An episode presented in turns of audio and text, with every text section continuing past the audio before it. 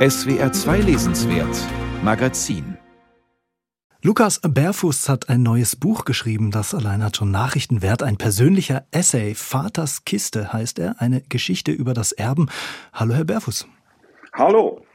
Was in der Kiste meines Vaters drin ist, Herr Berfuß, das interessiert offen gestanden niemanden. Was in der Kiste Ihres Vaters drin ist, interessiert sehr viele Menschen. Sie sind einer der bekanntesten Autoren der Schweiz, gelten vielen schon fast als ja literarischer Säulenheiliger.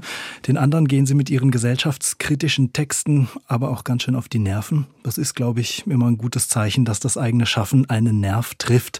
In Ihrem neuen Buch beschäftigen Sie sich mit Ihrer persönlichen Herkunft, aber auch allgemein mit dem Thema Erben. So geht Ihr Buch los. Hören wir mal die ersten Zeilen.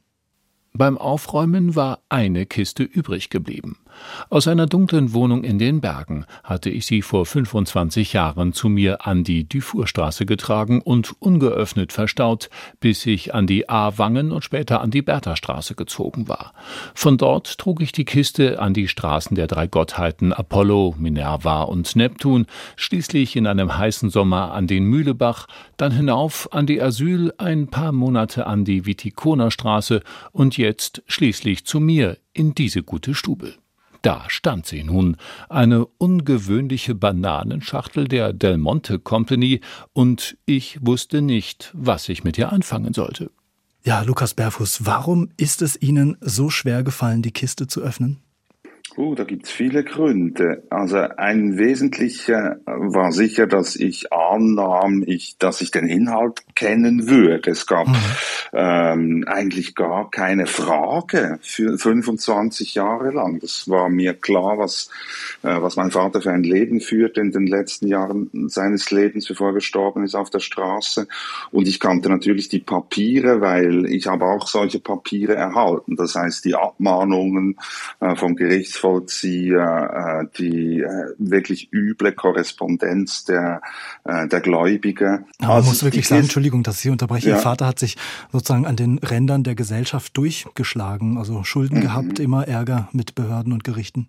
Ja, genau. Und ich hatte in jener Zeit ein ähnliches Leben und wir hatten wirklich parallele Leben und die haben sich dann auseinanderentwickelt. Also mir ist der Ausstieg gelungen oder die Flucht vor dieser Armut und ihm ist das nicht mehr gelungen. Und ich glaube, es war auch deshalb natürlich schwierig, mich damit auseinanderzusetzen, weil ich da weg wollte von genau diesen, ja, von diesen Zusammenhängen. War dann auch genau das in der Kiste drin, was Sie erwartet haben? Ja, das, aber dann eben nochmal eine andere Sache. Ich habe mit den Jahren äh, gelernt, dass äh, die individuelle Verantwortung ist natürlich eine Sache und mein Vater hat bestimmt in seinem Leben ein paar äh, schlechte Entscheidungen getroffen, aber je älter ich werde, umso, umso mehr sehe ich auch die gesellschaftlichen Zusammenhänge, in denen mein Vater leben musste, gelebt hat und auch meine Mutter übrigens. Sie tauchen dann in Ihrem essayistischen Text gar nicht so tief ab in diese persönliche Geschichte, sondern ähm, Sie entwickeln, wie Sie schreiben, ja so eine Art Widerwillen gegen den Gedanken der Herkunft, der persönlichen Herkunft. Was stört Sie daran? Ich habe dann einfach festgestellt, äh, also verschiedene Dinge. Erstens, wie, äh, wie definierend das immer noch ist, die Herkunft, die familiäre, ähm, aber natürlich auch die nationale Herkunft. Es gibt ein Ranking äh, der Reisepässe und wenn man den falschen Reisepass hat, dann ist das Leben determiniert tatsächlich. Auch wenn man den richtigen hat. Also ich bin meiner familiären Herkunft nur deshalb entkommen, weil meine nationale Herkunft so privilegiert ist und war. Ähm, ich glaube trotzdem, dass in einer Welt, die nach Gleichheit und Gerechtigkeit strebt, äh, diese, diese schicksalshafte Entscheidung kann man es nicht nennen. Dieses schicksalshafte mhm. Ereignis am Beginn des Lebens, äh, wie determinierend das ist, das hat mich schon sehr, sehr betroffen gemacht. Und gleichzeitig habe ich auch die Geschichte gesehen, dass das also nicht irgendetwas ist, das es seit immer gibt, sondern dass es da eine, ähm, eine Konstruktion gibt im 19. Jahrhundert, äh, die ich dann die Herkunftsneurose genannt habe. Und die ist äh, allgegenwärtig in unseren Erzählungen, in unserem Erbrecht, äh, in der Art und Weise, wie wir äh, unsere Gesellschaft äh, wahrnehmen. Könnte man fast sagen, durchs Erben, durchs Erbrecht, so wie es derzeit gestaltet ist, bleiben Reiche reich oder werden immer reicher und die Armen arm, äh, in gewisser Weise zementiert also unsere Herkunft unser Schicksal, noch bevor wir geboren werden. Ist es auch das, was Sie mit diesem Text literarisch kritisieren wollten? Natürlich. Ich meine, wir entwickeln uns wirklich in eine ständische Gesellschaft. Äh, wir sind längst keine Meritokratien mehr. Das gilt für Deutschland genauso wie es für die Schweiz gilt. Ähm, Vermögen wird vererbt, äh, kaum mehr verdient die Entwicklung seit der Erfindung des modernen Erbrechts in den Nullerjahren des 20. Jahrhunderts, das war wirklich ein Wurf und das war die Leistung einiger weniger Männer, die das äh, alte bäuerliche Bodenrecht reformiert haben. Seither haben sich so viele Dinge verändert. Äh, dass wir über eine Totalreform des Erbrechts sicher nachdenken müssen. Es gibt nicht nur eine, eine quantitative Veränderung, also es ist nicht einfach eine Zunahme der vererbten Vermögen, sondern eine qualitative tatsächlich. Und wenn wir das nicht angehen, dann äh, werden die Spannungen zu groß in unserer Gesellschaft. Ja, Sie sagen, was wir vererben, ist äh, vor allem Haufen Müll, äh, ist auch eine Form der Nichtexistenz an die folgenden Generationen. Absolut. Ich meine, unser Erbrecht, das verschiedene Dinge berücksichtigt, wie zum Beispiel das Vermögen und die Schulden, berücksichtigt anderes überhaupt nicht. Und zum Beispiel nicht den Müll.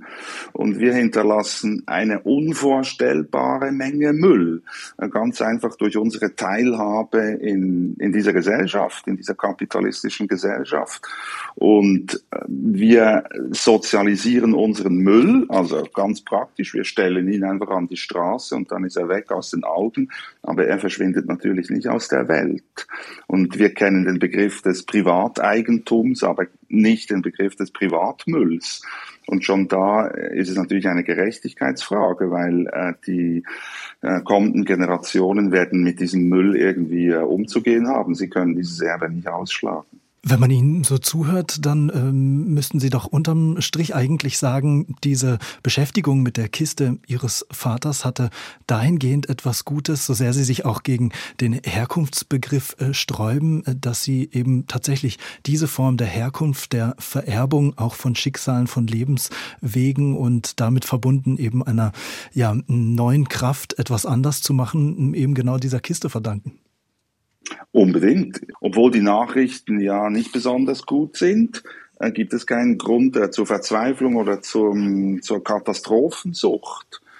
Ich glaube, wenn wir prospektiv und konstruktiv und progressiv in die Zukunft denken, dann wäre die Reform des Erbrechtes ein, ein guter Ansatzpunkt, weil sich darin sehr viele äh, Probleme spiegeln und sehr viele äh, Fragen abbilden. Also welches Verhältnis haben wir zum Geld, welches Verhältnis haben wir zum Familienbegriff, äh, zum Leben und zum Sterben tatsächlich. Und deshalb ist das ähm, eigentlich eine große Chance. Dazu kommt, dass man, wenn man sich historisch damit befasst, sieht, dass es reformierbar ist, weil es ist schon mal gelungen vor 100 Jahren und die Aufgaben damals waren nicht klein. Also man muss sich vorstellen, dass eine bäuerliche Gesellschaft mit einem agrarischen Bodenrecht und mit den Fideikommissen und natürlich völlig andere Bedürfnisse hatte als eine moderne städtische Industriegesellschaft und trotzdem ist es gelungen, dieses Erbrecht zu reformieren reformieren und uns kann das auch gelingen. Ein kritischer,